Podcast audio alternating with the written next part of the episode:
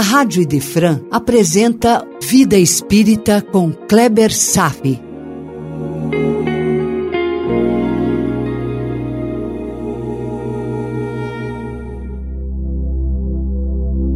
Nosso Lar, capítulo 13, no Gabinete do Ministro, parte 4.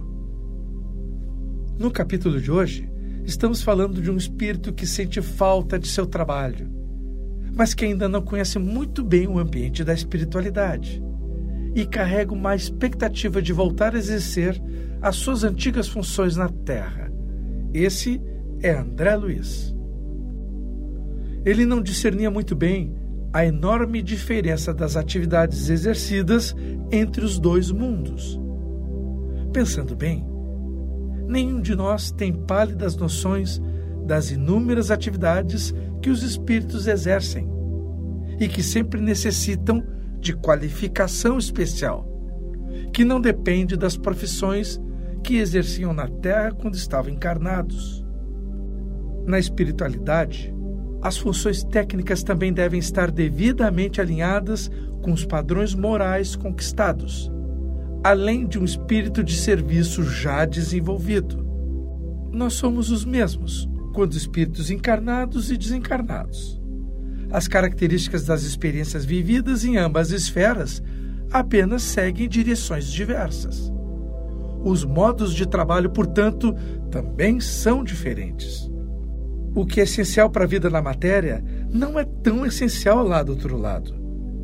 Os dois mundos estão intimamente interconectados, isso é verdade.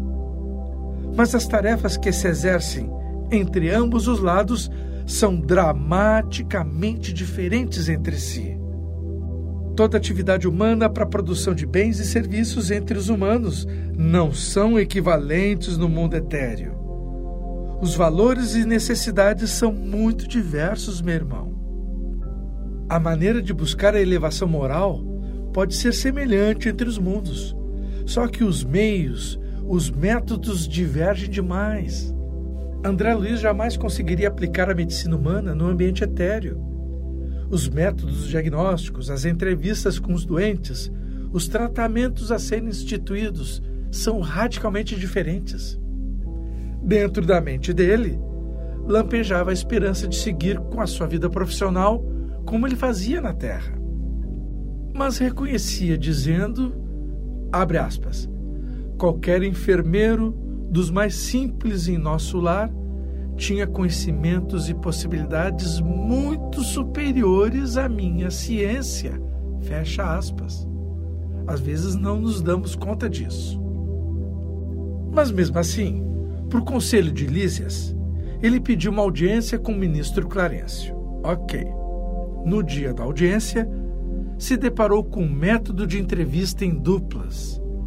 Que constrangimento poderia ocasionar ao ser quando traz na consciência a certeza de seus poucos méritos e as suas falhas serem expostas diante de outro espírito que o acompanha ali do seu lado? André Luiz foi pego de surpresa. Esse era o método de Clarencio, um espírito nobre. E preste bem atenção: espíritos nobres não são necessariamente aqueles que se comunicam com palavras melosas, meu irmão, com a voz pausada, aquela voz beatífica.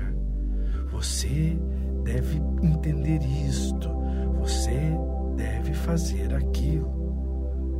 Olha, espíritos nobres, quando precisam chamar a atenção de alguém, o fazem com energia, porém sem agressividade.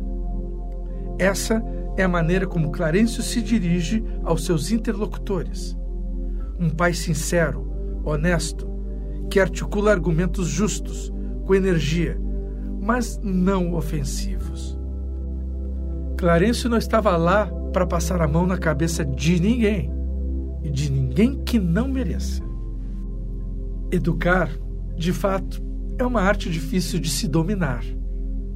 Mas quando temos que chamar a atenção de alguém, um subalterno, um filho, um aluno, temos que meditar na arte de chamar atenção na forma de dizer. Olha, ser justo e ponderado no mundo às vezes pode significar ser incompreendido. Na espiritualidade, temos respeito natural à hierarquia moral.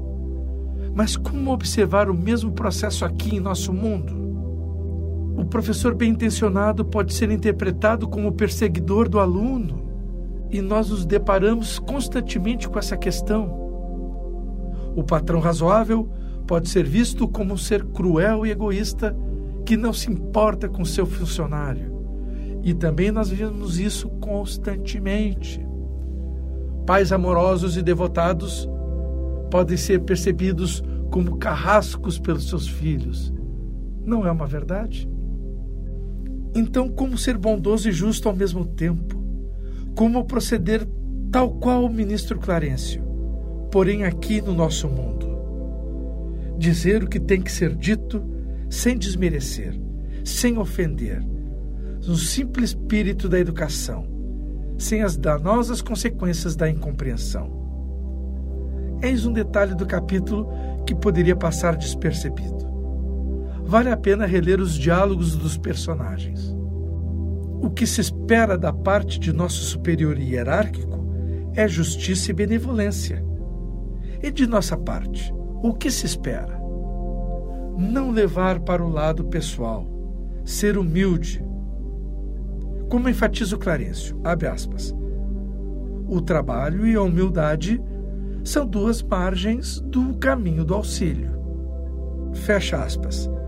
Aprender a ouvir e estar disposto a trabalhar e entender com humildade, sem derrapar ao desequilíbrio pessoal, aos surtos egoísticos sem sentido ou crédito.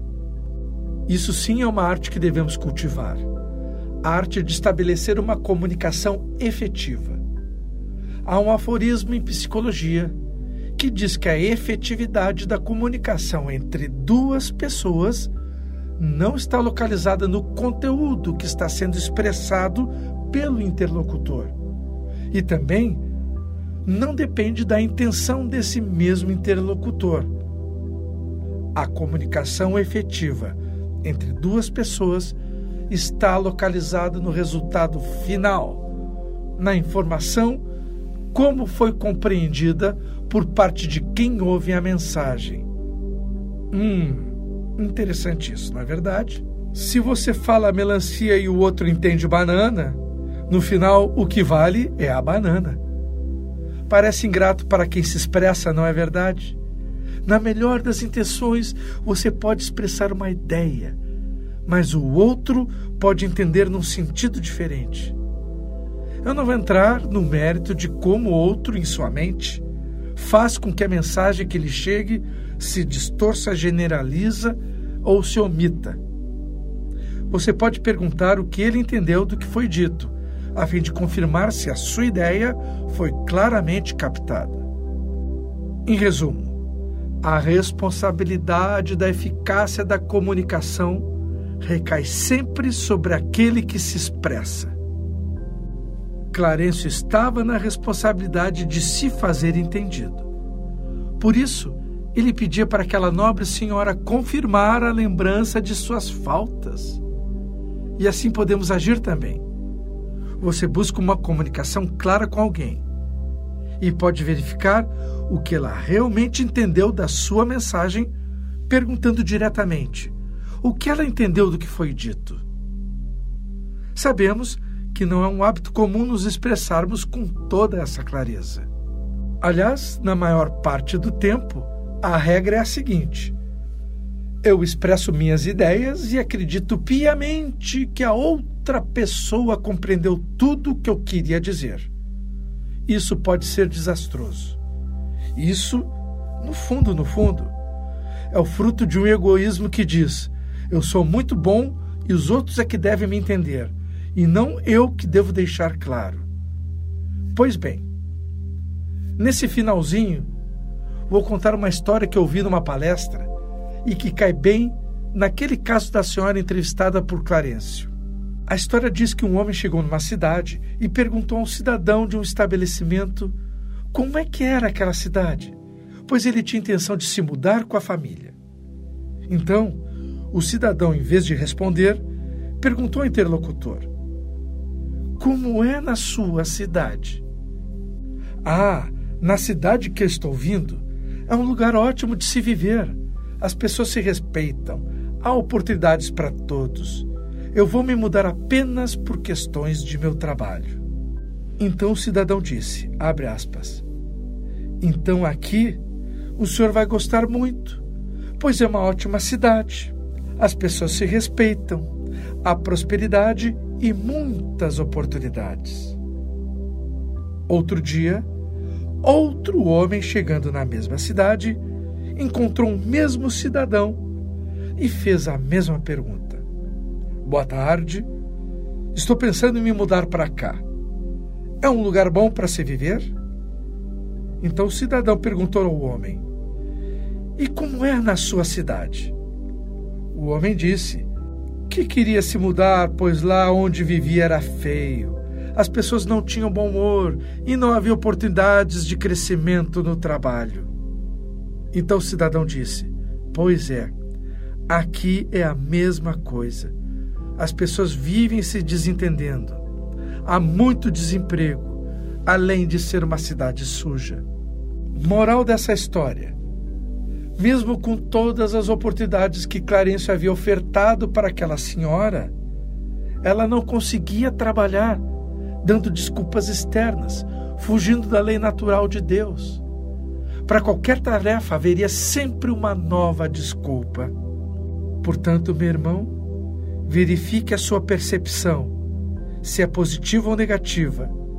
Se a vida e os seus desafios apresentam realmente um fator causal externo a você, ou se não é de verdade projeções da sua própria mente, mas que você enxerga como localizados fora de si, como vindas do ambiente externo.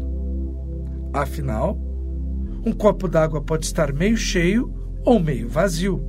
Depende do seu ponto de vista, não do copo. Vou dar um resumo geral. Trabalho é um movimento de transformação que operamos como co-criadores de Deus. Há milhões de possibilidades. Podem ser tarefas físicas ou morais. No final, acaba despertando virtudes da alma, induzindo seu crescimento, tanto para si quanto para o outro. E isto se chama trabalho útil. Não existe possibilidade para a inutilidade total. Sempre teremos como oferecer algo de nós para o mundo, mesmo que sejam somente conselhos, ou as influências que a sua presença induz no outro. Os mais fortes têm a obrigação de ajudar os mais fracos. A elevação a Deus é o resultado final de todo o trabalho útil. E ser útil a essa altura você já deve estar compreendendo que se chama caridade. Por hoje era isso. Desejo paz a todos e até breve. A Rádio Idefran apresentou Vida Espírita com Kleber Safi.